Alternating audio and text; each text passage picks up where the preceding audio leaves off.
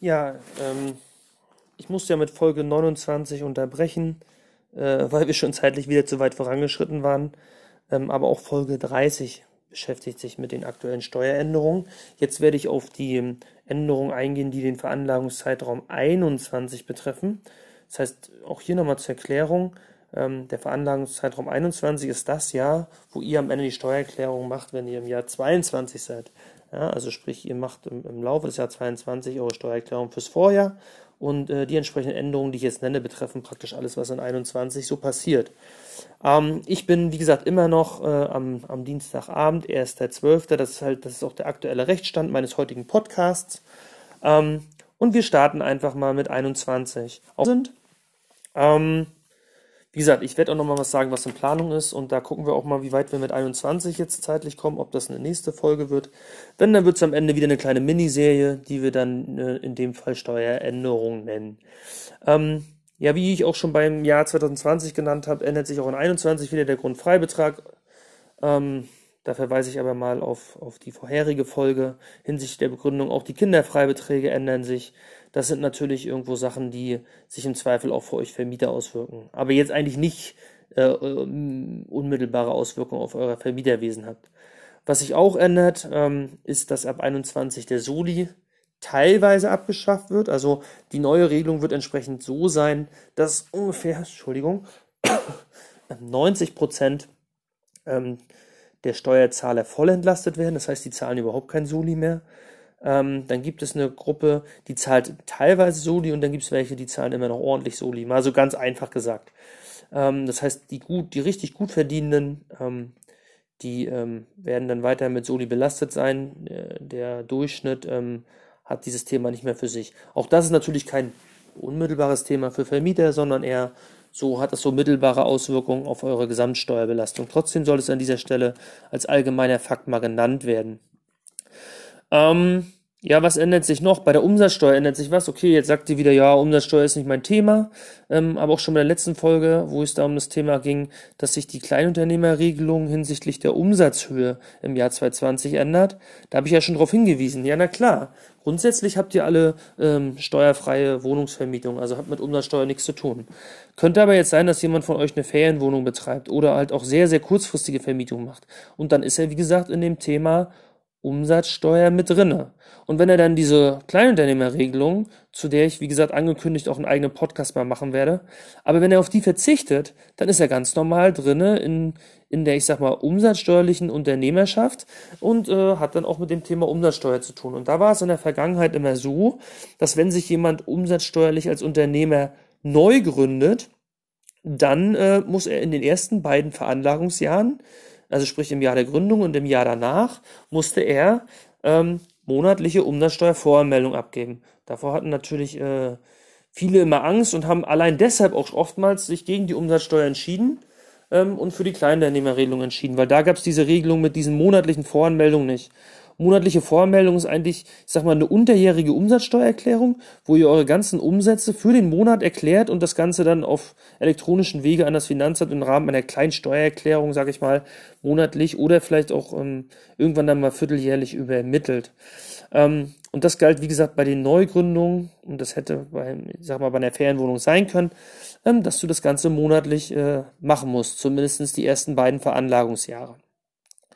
Und ähm, da hat man jetzt praktisch auch eine Vergünstigung reingebracht und das finde ich auch ganz gut, ähm, weil damit ähm, sind viele, die bisher abgeschreckt waren ähm, und sich in die Kleinunternehmerregelung reintreiben lassen haben, ähm, jetzt ein, ich sag mal, ein bisschen privilegierter, ähm, weil ähm, diese monatliche Abgabe soll halt wegfallen für Neugründer.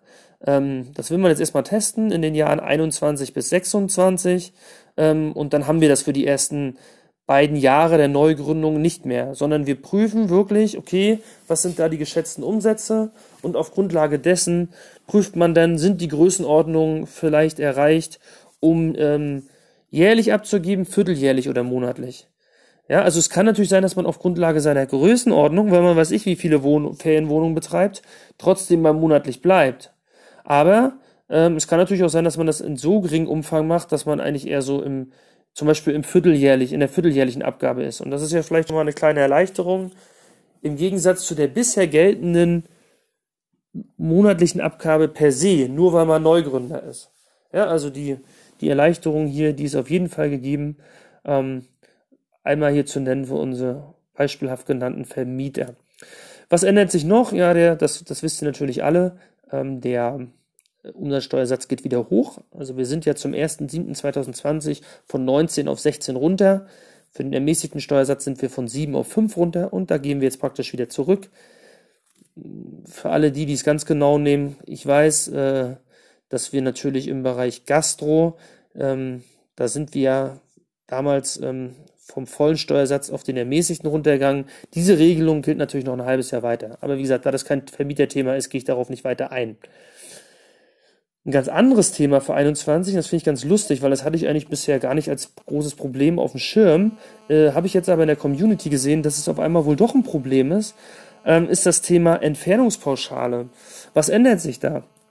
Ähm, ab dem Jahr 21 werden ja unsere Benzinpreise ein bisschen in die Höhe schnellen, weil sich der Gesetzgeber ähm, ja irgendwie auf die Fahnen geschrieben haben, wir müssen noch grüner werden, als wir schon sind. Ähm, ja, das werde ich jetzt mal nicht. Auf jeden Fall wird die ähm, wird ja so eine CO2-Abgabe eingeführt und dadurch steigen die Benzinpreise. Jetzt will man natürlich ganzen Berufspendler ähm, nicht damit, ähm, ähm, sag ich mal, so groß mehr belasten und darum sagt man, okay, wir gestehen denen, die, die weit zur Arbeit fahren müssen, ähm, im Rahmen der Steuererklärung eine erhöhte Entfernungspauschale ein. Bisher ist ja so, ähm, wenn du ganz normaler Arbeitnehmer bist, dann fährst, äh, kannst du die Fahrt von zu Hause zur Arbeit in, in Form des, der Kilometer äh, mit 30 Cent multiplizieren und diesen Wert für die einfache Fahrt, also es ist nicht Hin- und Rückfahrt, sondern nur die Hinfahrt, ähm, für die einfache Fahrt kannst du das Ganze dann als Werbungskosten bei deiner Steuererklärung in Anlage N ansetzen. Ähm, jetzt sagt der Gesetzgeber, nein, nein, ähm, ab dem 21. Kilometer kriegst du nicht 30 Cent, sondern sogar 35 Cent. Ähm, das machen wir mal ab dem Jahr 21 und ab, 4, ab dem Jahr 2024 erhöhen wir das sogar von 35 auf 38 Cent. Ab dem 21. Kilometer hier nochmal betont. Ne? Ähm, das heißt, wir können da ein paar mehr Werbungskosten ansetzen. Ähm, und jetzt kommt die Diskussion in den Foren auf, habe ich jetzt gerade vor ein paar Tagen gelesen. Ja, gilt denn die 35 Cent auch für uns Vermieter? Weil ich habe eine eigene Podcast-Folge gemacht, da geht es um das Thema Fahrtkosten, aber da beschäftige ich mich hauptsächlich damit, ähm, ähm, was man als Fahrtkosten eigentlich absetzen kann. Und im Normalfall sagt man, okay, für jeden Kilometer, den ich ähm, für meine Vermietungstätigkeit fahre, da natürlich Hin- und Rückfahrt, kann ich pauschal 30 Cent ansetzen. Ähm, ich könnte natürlich auch die Variante mit dem äh, mit, mit, der, äh, mit den ADAC-Kilometersätzen versuchen, so wie es auch bei Immocation immer mal wieder genannt wird und worauf ich auch in meinem Podcast eingegangen bin. Oder ich nehme halt den tatsächlichen Wert und mache, ich sag mal, so eine Art vereinfachtes Fahrtenbuch ähm, und äh, ermittle den tatsächlichen Wert, den mein mein ähm, Fahrzeug äh, kostet pro Kilometer. Das kann ich natürlich auch. Der ist im Normalfall wahrscheinlich auch über 30 Cent, kann Sinn machen, wenn man Lust darauf hat. Wie gesagt, an dieser Stelle verweise ich lieber auf den separaten Podcast. Hört euch das an, wenn euch das interessiert. Aber grundsätzlich, sage ich mal, setze ich die 30 Cent an. Und jetzt kam die Diskussion auf, dann könnte ich doch hier auch ab dem 21. Kilometer die 35 Cent ansetzen. Und ähm, dann habe ich mir so ein bisschen die Kommentare dazu in der Community durchgelesen. Ähm, und die Kommentare waren, glaube ich, so ein bisschen hin und her gerissen.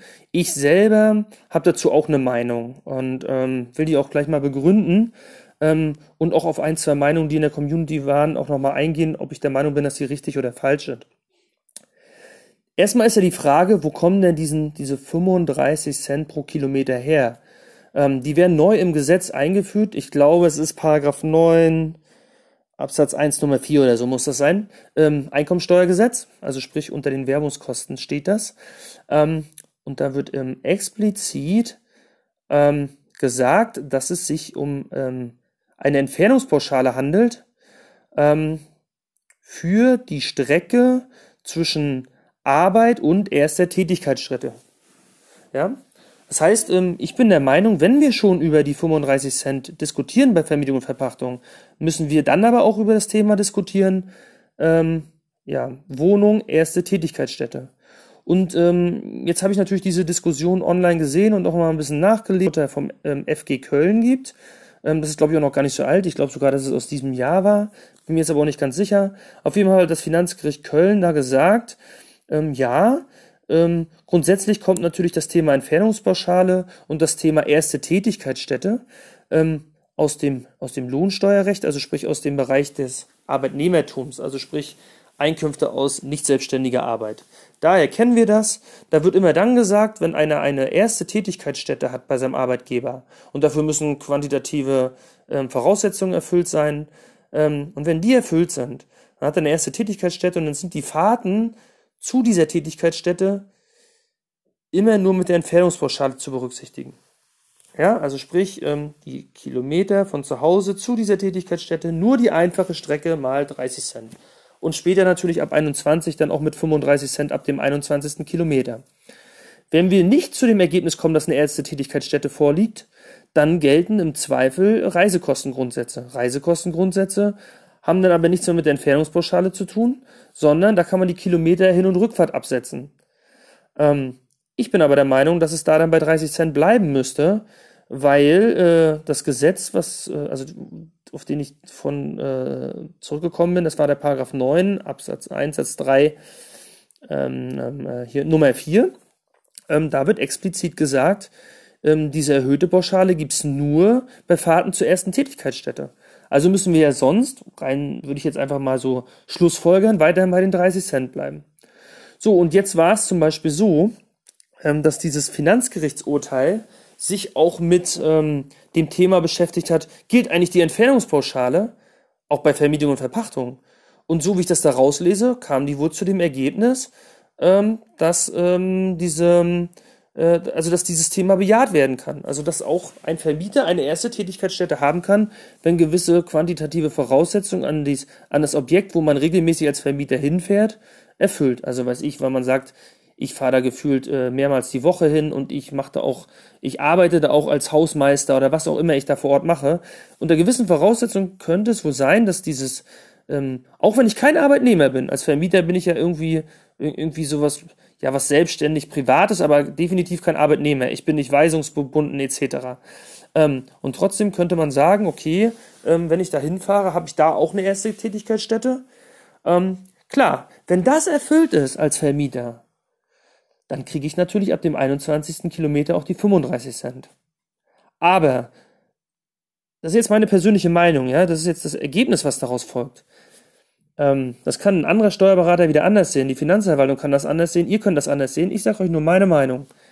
Wenn wir dieses Thema erste Tätigkeitsstätte auch bei Vermietung und Verpachtung haben und wir wollen die 35 Cent, dann bin ich der Meinung, dann kriegen wir aber auch nur die Hinfahrt zum Objekt und nicht die Rückfahrt. Das heißt, wir kriegen Sagen wir, wenn die, das Objekt 50 Kilometer weg ist, kriegen wir 20 Kilometer 30 Cent. Und die restlichen, also alles, was über 20 Kilometer ist, das sind dann ja bei 50 Kilometer bleiben 30 übrig. Die 30 Kilometer kriegen wir mit 35 Cent. Das war es dann aber auch. Wenn ich sage, die erste Tätigkeitsstätte erfülle ich nicht, würde ich sagen, wir bleiben bei den 30 Cent, aber für die Hin- und Rückfahrt, also sprich für 100 Kilometer. Das muss sich jeder selber ausrechnen, was für ihn die bessere Variante ist. Und ich bin der Meinung, ähm, dass wir diese Diskussion mit den 35 Cent nicht aufmachen sollten. Nicht in der Steuererklärung, nicht mit dem Finanzamt, wie auch immer. Weil ich würde als Finanzamt immer sagen, naja, wenn der schon die 35 Cent will, dann offenbart er mir ja eigentlich, dass wir eigentlich bei dem Thema sind, erste Tätigkeitsstätte. Na, dann streiche ich ihm doch mal die Hälfte der Kilometer raus. Könnte passieren. Ich, ich, ich will das fast nicht aufmachen. Ich würde immer sagen, ich habe keine erste Tätigkeitsstätte. Dieses Urteil, ich meine, das ist keine höchstrichterliche Rechtsprechung, das ist also nicht vom BFH, sondern nur von einem Finanzgericht. Ähm, aber trotzdem finde ich, die, das, ich finde es ein bisschen grenzwertig. Ähm, und dahergehend würde ich lieber sagen, macht die Diskussion nicht auf, rechnet mit 30 Cent, macht die Hin- und Rückfahrt geltend, sagt, das ist keine regelmäßige Tätigkeitsstätte. Ich bin da ab und zu mal bei meinen Objekten, weil ich nach dem Rechten schaue. Ähm, oder ich fahre auch mal, weiß ich, woanders äh, hin, äh, im, Verbo im in Verbindung mit meiner Vermietung, was ich zum Baumarkt oder weiß ich wohin, macht überall die 30 Cent geltend. Ähm, bei dem anderen kann es sein, dass es vielleicht ihr euch ein Eigentor schießt. Ähm, wie gesagt, das ist aber nur meine, meine eigene Meinung an dieser Stelle. Ähm, ein ein äh, Kommentar war da auch, ähm, ja, die 35 Cent, die müssten eigentlich klappen. Ähm, da wurde sich auf äh, eine Richtlinie, also auf eine Einkommensteuerrichtlinie, in dem Fall war es, glaube ich, Einkommensteuerrichtlinie R4.12 Absatz 2 berufen.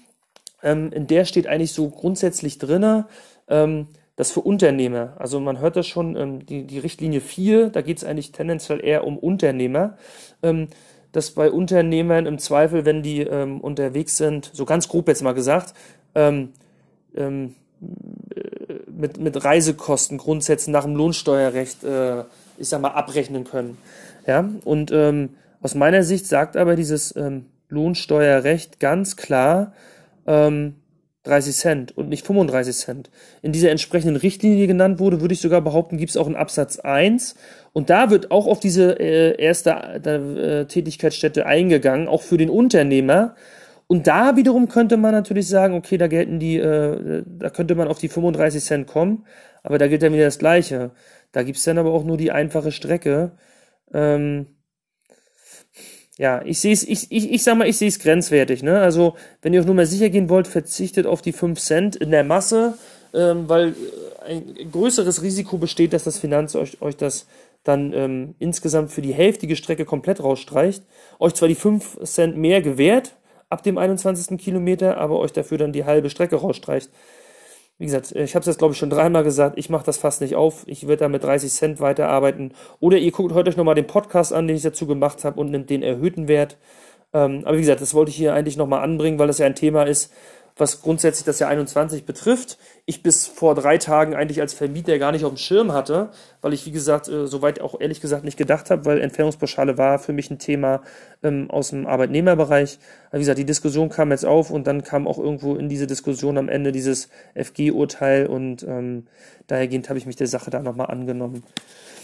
Ja, was gibt's noch? Ähm, ich glaube, ich könnte jetzt ähm, auch vielleicht den Podcast noch nutzen. Ich bin erst bei Minute 17, ein bisschen kann ich euch noch quälen. Wir gehen mal noch auf die Planung ein. Was ist denn noch alles so geplant? Also über das Jahr 21 hinaus, beziehungsweise vielleicht auch noch rückwirkend für 20 und 21, jetzt noch rückwirkend zum Nutzen. Ähm, das ist ja schon wieder, sind ja schon wieder so ein paar Gesetzesentwürfe im Umlauf. Ähm, da wurde teilweise, äh, wurde teilweise von, vom ähm, Bundesrat auch schon, äh, ich sag mal, auf Deutsch gesagt, verhandelt. Ähm, es wurden äh, Rückempfehlungen gegeben, aber ein paar Sachen auch noch nicht endgültig ähm, zu Papier gebracht oder noch nicht endgültig entschieden. Und auf die möchte ich jetzt mal eingehen, dass ihr die vielleicht in eure Planung schon mal mit einbezieht, dass da was kommen kann. Also dieses Jahressteuergesetz, ähm, wo das meiste dann wohl drinstehen wird, habe ich jetzt gelesen, ist wohl die Planung, dass das vielleicht noch, ich sag mal, Mitte Dezember durchgeht. Ähm, allein, ähm, ich glaube, war das heute oder gestern? Ganz aktuell wird jetzt auf einmal wieder das Thema Homeoffice-Pauschale diskutiert. Ähm, das, glaube ich, war vorher in, in, in den Gesetzesentwürfen noch gar kein Thema. Kann natürlich sein, dass es jetzt ganz kurzfristig noch mit reinkommt. Das habe ich in den letzten Jahren auch schon erlebt, dass dann ähm, in den Entwürfen ganz viel diskutiert wird. Dann wird nochmal, ich sag mal, bei, bei dem einen Gesetz wird nochmal nachgeschärft, beim anderen wird nochmal gestrichen. Und es gibt immer mal wieder Sachen, die kommen dann auf einmal im letzten Prozess Gesetzgebungsprozess dann auf einmal dazu, darüber hat vorher keiner geredet. Und das sehe ich hier bei dieser Homeoffice-Pauschale auch. Ähm, mal ganz kurz, ähm, ähm, ich glaube, die Homeoffice-Pauschale betrifft euch eher als Arbeitnehmer. Ähm, die sehe ich eigentlich nicht für euch als Vermieter. Beim Vermieter macht ihr die ganz normale Regelung fürs Arbeitszimmer. Dazu habe ich einen eigenen Podcast gemacht. Also wer da nochmal ein paar Kosten ansetzen möchte oder zumindest überlegt, dass er für sein Arbeitszimmer was ansetzen kann, der sollte sich diese Podcast-Folge anhören. An dieser Stelle möchte ich trotzdem kurz, weil es euch wahrscheinlich trotzdem alle betrifft, hier nochmal nennen. Da ist ja die Diskussion, dass man dann für jeden Tag, den man zu Hause arbeitet, statt der Entfernungspauschale, die man dann ja nicht hat, weil man nicht zur Arbeit fährt, ähm, so eine Homeoffice-Pauschale kriegt. Da ist glaub, die Diskussion gerade von 5 Euro pro Tag. Ähm, gedeckelt auf einen Höchstbetrag von 500 bzw. 600 Euro. Da sind sich die Regierungsparteien nicht ganz einig. Ich glaube, die SPD will eher nur 500, die ähm, CDU eher 600 oder umgekehrt. Also diese unterschiedlichen Beträge, die ihr immer wieder hört, liegt daran, dass die einzelnen Parteien da andere Werte haben wollen. Ähm, das Ganze soll wohl auch erstmal nur für zwei Jahre begrenzt sein. Wahrscheinlich könnte es sogar sein, dass das schon für 2020 rückwirkend gilt. Wäre ja auch sinnvoll. Es geht ja im Endeffekt auch um unsere Homeoffice-Zeit in der Corona-Pandemie. Ähm, Genau, aber auch da stehen viele Diskussionen noch an. Es gibt ja bei, bei den Einkünften aus äh, nicht selbstständiger Arbeit ähm, gibt es ja eh so eine Art Werbungskostenpauschbetrag. Das heißt, es werden euch eh 1000 Euro als Werbungskosten schon per se angerechnet. Da ist jetzt die Diskussion, ähm, stecken da diese 500 oder 600 dann mit drinne oder gibt es die nochmal on top? Ähm, ähm, das ist noch nicht so abschließend äh, geklärt. Ähm, dann ist auch die Frage, gibt es denn trotzdem noch die Entfernungspauschale? Es gibt ja Leute, die fahren zwar noch täglich ins Büro, aber nur einen halben Tag und den anderen halben Tag machen sie Homeoffice. Auch das ist noch nicht geklärt. Ähm, ja, also da sind noch einige Fragen offen, was ihr vielleicht für euch als Vermieter mitnimmt. Ich vertrete die Meinung, diese Homeoffice-Pauschale hat eigentlich ähm, erstmal wahrscheinlich für euch als Vermieter keine ähm, Auswirkungen. Ähm, vielleicht könnte es noch ein Thema werden, wenn ihr schon Vollzeitinvestoren seid. Ähm, aber wie gesagt, ähm, da würde ich sagen, ähm, macht es ganz normal, wenn ihr ein Arbeitszimmer habt, geht über die ähm, über die über meinen Podcast, wo es ums Arbeitszimmer geht. Da erfahrt ihr eigentlich viel mehr Detailliertes. Ähm, wie gesagt, und sonst ähm, denke ich mal, ist das eher hier ein Arbeitnehmerthema. Genannt werden sollte es trotzdem. Was ist noch eine Diskussion? Ähm, das Thema geringwertige Wirtschaftsgüter. Also wenn ihr bewegliche, also da ist die Betonung drauf, es muss ein bewegliches Wirtschaftsgut sein. Und es muss selbstständig nutzbar sein.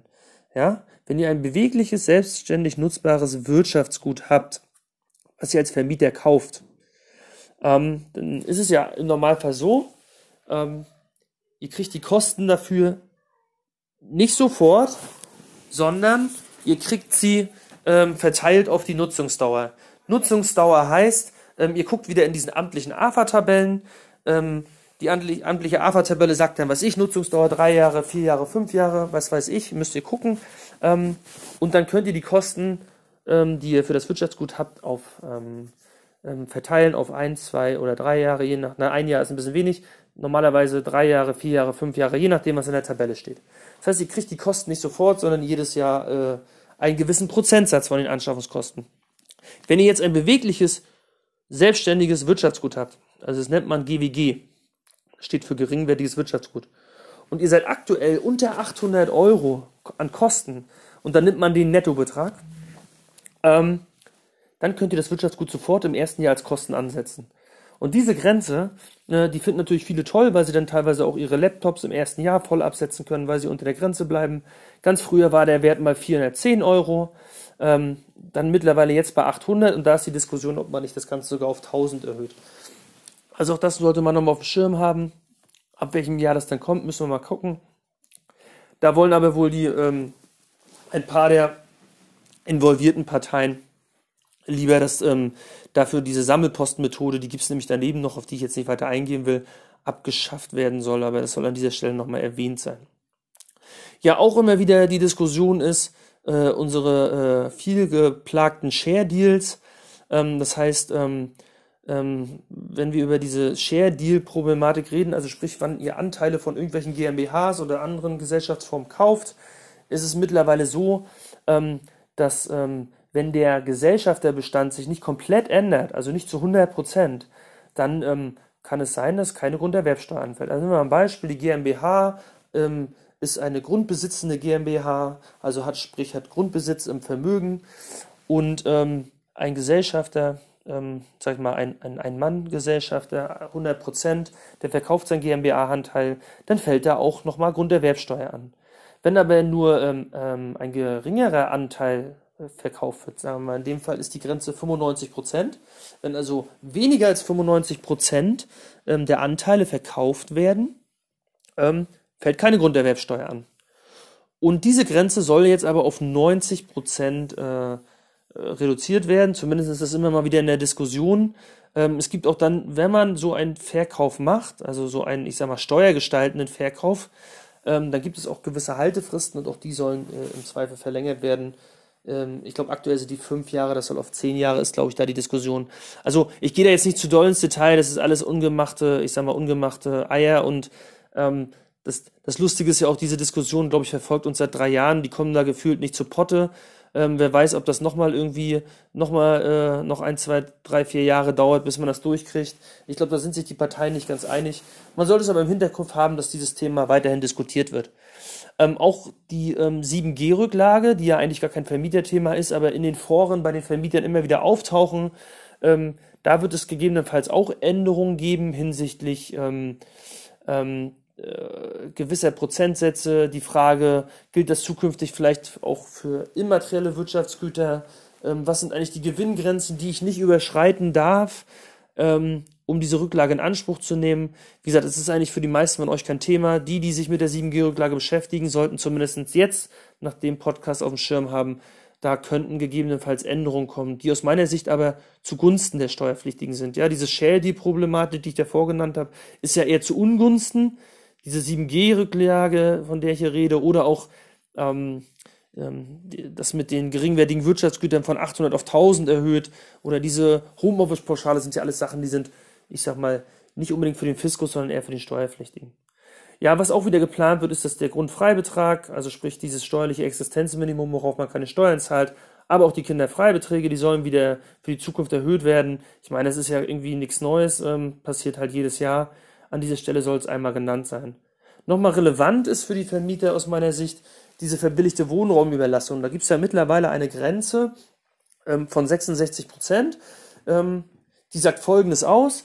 Wenn ich ähm, ähm, also zum Beispiel an, äh, an nahe Angehörige eine Wohnung verbilligt überlasse, ähm, aber die Miete, die ich da habe, 66 Prozent ähm, der ortsüblichen Miete oder der Vergleichsmiete überschreitet, dann ist das noch in Ordnung und ich darf alle Kosten absetzen. Also ich habe eine Miete, sage ich mal, die liegt am Ende bei 70 Prozent im Vergleich zur, zur Ortsüblichkeit. Ähm, dann darf ich trotzdem, obwohl ich nur 70 Prozent der Miete kassiere, ähm, und das vielleicht auch mache, weil ich ein, ein, ein Verwandtschaftsverhältnis zu dem Mieter habe, darf ich trotzdem 100% der ähm, Kosten, die ich habe, absetzen. Ähm, wenn ich unter den 66% bin, dann muss ich den Prozentsatz ermitteln, dann darf ich auch nur in gleicher Höhe Werbungskosten absetzen. Also kommen wir jetzt zu dem Ergebnis, wir sind, die haben die 66 nicht geknackt, wir sind jetzt bei 60%, ähm, dann darf ich auch nur noch 60% ähm, der Kosten absetzen. Also versuchen viele über 66% zu bleiben. Ähm, Worauf ihr da achten müsst, auch dazu habe ich schon einen Podcast gemacht, da verweise ich einfach mal auf den Podcast. Und was ändert sich jetzt hier? Also da ist jetzt praktisch gerade in Planung, diese Grenze von 66 auf 50 herabzusetzen. Ähm, ich muss aber betonen, ähm, es ist wohl auch in Diskussion zu sagen, für diesen Prozentsatz dazwischen, also zwischen den aktuellen 66 Prozent und den früheren äh, äh und den neuen 50 Prozent. Da äh, gibt es im Zweifel, werden Besonderheiten eingeführt. Also in, in, diesem, in diesem Graubereich zwischen 50 und 66, so nenne ich den mal Graubereich, ähm, da muss man im Zweifel eine Totalüberprognose bringen, dass man nachweisen kann, dass man äh, langfristig mit der Wohnung trotzdem Plus erzielt. Ähm, so genau will ich da nicht eingehen, weil das sind, wie gesagt, sind auch wieder unge ungelegte Eier. Ähm, ich ähm, diese, diese, diese Zwischenregelung zwischen 50 und 66, die gab es aus meiner Sicht so ähnlich auch schon mal. Die war früher ein bisschen höher. Ähm, aber ich denke, wenn das Thema wirklich so durchkommt, dann wird man wahrscheinlich auch wieder auf die, auf die ganze Rechtsprechung, äh, vergangene BMF-Schreiben äh, zurückgreifen können. Und ähm, dann werde ich wahrscheinlich auch nochmal dazu eine aktuelle Folge machen müssen oder auch werden. Ähm, wie gesagt, aber da warten wir erstmal ab. Vielleicht kommt ja auch einfach nur die Herabsetzung von 66 auf 50 und keine Besonderheit für diesen Zwischen, äh, äh, Zwischenraum von 50 bis 66 Prozent. Ähm, erwähnt werden muss es ja aber. Ja, und wenn wir eh bei Vermietung und Verpachtung sind, dann will ich auch nur noch mal anmerken hier, dass wohl auch in Planung ist, dass es nochmal Besonderheiten gibt beim Paragraphen 7h und 7i Einkommensteuergesetz. Da geht es um erhöhte Abschreibungsbeträge bei Gebäuden in Sanierungsgebieten und bei Baudenkmälern. Ähm, da gibt es wohl gegebenenfalls nochmal ein paar Anpassungen bezüglich vorzulegender Bescheinigung. Aber das ist jetzt eigentlich nur erstmal an, angemerkt, dass wenn jemanden das hier betrifft und der so tief im Detail ist, dann sollte er auf dem Schirm haben, ähm, dass da im Zweifel auch noch was kommen kann. Ähm, ja, wo es vielleicht auch nochmal eine Entwicklung gibt, und das betrifft euch vielleicht alle wieder ein bisschen mehr, ähm, ist das Thema ähm, 15%-Grenze. Da sind ja in der Vergangenheit viele auf den Trichter gekommen und haben gesagt, okay, ähm, wenn ich ein Objekt kaufe und ich hinterher äh, Renovierungsarbeiten mache, muss ich ja praktisch in den ersten drei Jahren aufpassen, dass ich diese berüchtigten 15% äh, nicht überschreite. Ja, dann nimmt man den, ähm, man nimmt den Gesamtkaufpreis, rechnet daraus den ähm, den Gebäudeanteil und auf den Gebäudeanteil gerechnet, rechnet man eine 15% Wert und das ist praktisch mein Höchstwert, den ich erreichen darf mit, ähm, mit Renovierungsarbeiten in den ersten drei Jahren. Wenn ich da drunter bleibe, darf ich diese Renovierungsarbeiten ganz normal absetzen. Überschreite ich diese 15% vom Gebäudewert in den ersten drei Jahren, dann wird es tricky, weil dann bin ich im Zweifel ähm, in dem Bereich, dass diese Kosten nicht sofort abzugsfähig sind, sondern zu den Anschauungskosten dazugerechnet werden und ich dann nur noch die Abschreibung darauf kriege. Das will natürlich keiner. Ne? Ähm, aber dazu werde ich nochmal einen separaten Podcast oder eher eine Reihe machen. Ich glaube, das wird einfach ein bisschen länger, weil das Thema auch mittlerweile sehr, sehr umfangreich ist. Aber worauf ich jetzt eigentlich hinaus will, ist, da sind halt viele schlau und sagen, okay, ähm, dann mache ich es doch einfach mal so. Ähm, ich schließe einen, ähm, einen Notarvertrag Jetzt weiß ich, nach dem Notarvertrag, das Gebäude wird mir irgendwann gehören. Aber der Übergang Nutzen und Lasten war noch nicht. Also ich sitze heute beim Notar und Übergang Nutzen und Lasten sagen wir es in zwei oder drei Monaten. Ich weiß, alles, was ich nach dem Notarvertrag mache, kommt mir eh zugute. Dann mache ich doch Instandhaltungsaufwendung jetzt schon. Ja, das heißt, ähm, die, bisher war es so, dass man eigentlich sagt, die 15% Grenze ähm, berechne ich auf Grundlage aller Renovierungen nach Übergang, Nutzen und Lasten, also nach der Übergabe des Objektes an mich. Alles, was ich davor schon mache, fällt da nicht mit rein. Und das haben natürlich viele zu ihren Gunsten genutzt. Und da glaube ich, dass da aktuell so die Entwicklungen sind, dass sich das ändern wird. Ähm, also da wird es wahrscheinlich zukünftig eine Regelung geben, dass auch in dem Zeitpunkt äh, nach dem Notarvertrag, aber noch vor Übergabe Nutzen und Lasten, Kosten, die da anfallen, bei der 15%-Grenze mit reingerechnet werden. Das ist alles noch so aus meiner Sicht so ein bisschen schwammig. Ähm, ich halte mich da noch mal ein bisschen zurück, aber ich denke, da wird vielleicht in, äh, in kurzfristiger, mittelbarer Zukunft vielleicht äh, ein paar Änderungen ergeben und bis dahin habe ich vielleicht dann auch meinen Podcast irgendwann zu diesem Thema fertig und werde darauf nochmal detaillierter eingehen. Für eure Planung äh, will ich es hier schon mal nennen, dass da im Zweifel vielleicht äh, etwas auf euch zukommt, was wiederum profiskalisch ist. Ja, und jetzt bin ich mittlerweile schon wieder relativ äh, weit. Äh, ich glaube, ich bin hier schon wieder über eine halbe Stunde. Ähm, ich werde, äh, wollte noch mal ganz zum Abschluss, wenn wir eh bei der Planung sind, oder auf, auf, wie entwickelt sich eigentlich jetzt äh, für die Vermieter steuerlich die Zukunft, wollte ich noch mal auf ein Urteil eingehen, ähm, was letzte Woche veröffentlicht wurde und was auch wieder im, im, im, in den Foren schon wieder heiß diskutiert wurde. Das ist nämlich das ähm, Urteil, wo es um die Aufteilung rund um Boden und Gebäude geht. Ähm, da habe ich einen eigenen Podcast zugemacht. Das ist übrigens auch der Podcast, der am meisten gehört wird. Ist wahrscheinlich das Thema, was auch die meisten Leute am dringendsten äh, interessiert und wo ich auch in letzter Zeit einige Telefonate zugeführt habe, ist das Thema ähm, wie teile ich den Grund und Boden und Gebäude ordentlich auf und nehme ich das Excel-Tool der Finanzverwaltung oder auch nicht. Und da gab es halt letzte Woche ähm, dieses veröffentlichte Urteil, da wurde nochmal eigentlich aus meiner Sicht ganz klar gesagt, ähm, ich weiß, ich habe auch im, im, Forum gelesen, ich bin nicht positiv zu sprechen auf das Excel-Tool, dazu stehe ich auch und ich bin da manchmal auch ein bisschen wütend und wüte dann auch gegen dieses Tool, weil das Tool aus meiner Sicht ein Grütze ist. Ähm, aber ich glaube, dieses Urteil hat das jetzt nochmal bestätigt, dass man mit diesem, mit diesem Excel-Tool nicht so viel anfangen kann, wie sich die Finanzverwaltung das sich gerne wünscht. Ähm, da wird nämlich nochmal ganz klar gesagt, ähm, grundsätzlich ist dem zu folgen, was Verkäufer und Käufer ähm, vereinbaren, außer es ist offensichtlich, dass da irgendwie Schmuh getrieben wird, also sprich, dass da irgendwie beschissen werden soll. Und ähm, wenn das der Fall wäre, dann braucht man natürlich irgendwie eine Alternative, aber die Alternative kann dann definitiv nicht ähm, das Excel-Tool sein, ähm, weil das Excel-Tool die Voraussetzung nicht erfüllt, die der Gesetzgeber gerne hätte. Ähm, dann reden wir äh, alternativ eher über das Thema Gutachten eines öffentlich bestellten Gutachters. Und ähm, dann kann natürlich auch wieder die, die Gegenseite, also sprich das Finanzamt, mit ihrem, mit ihrem eigenen Gutachten kommen, weil sie sagen, ja, wir haben hier intern ähm, Gutachter als Beamte, die ähm, so eine Gutachten machen können. Da wird auch nochmal klargestellt, diese Gutachten werden eigentlich eher wie Privatgutachten gesehen. Das heißt, sie sind das Gutachten einer ähm, Vertragspartei, aber sie sind nicht bindend ähm, für beide Seiten und dahergehend äh, ist es sicher besser, einen öffentlich bestellten Gutachter zu nehmen. Aus meiner Sicht äh, stellt sich dann die Frage, äh, wer bezahlt ihn eigentlich? Das habe ich noch nicht so richtig rausgelesen, rausgehört. Ähm, das wäre mal ganz interessant. Ähm, wenn wir Pech haben, bleibt das dann auf unserer Seite hängen. Ähm, das muss man dann mal sehen, aber die Grundaussage dieses Urteils ist, ähm, ähm, dass das Urteil wurde oder das, ähm, das Excel-Tour wurde wieder zerlegt, es passt nicht, es kann eigentlich nicht angewendet werden und das ist, glaube ich, das, was ihr mitnehmen müsst.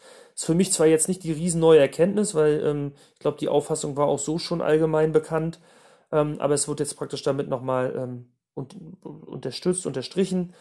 Ähm, ja, ich habe in der, in der Vergangenheit jetzt ähm, ja, wie ich schon gesagt habe, einige Telefonate dazu geführt und auch mit Leuten gesprochen.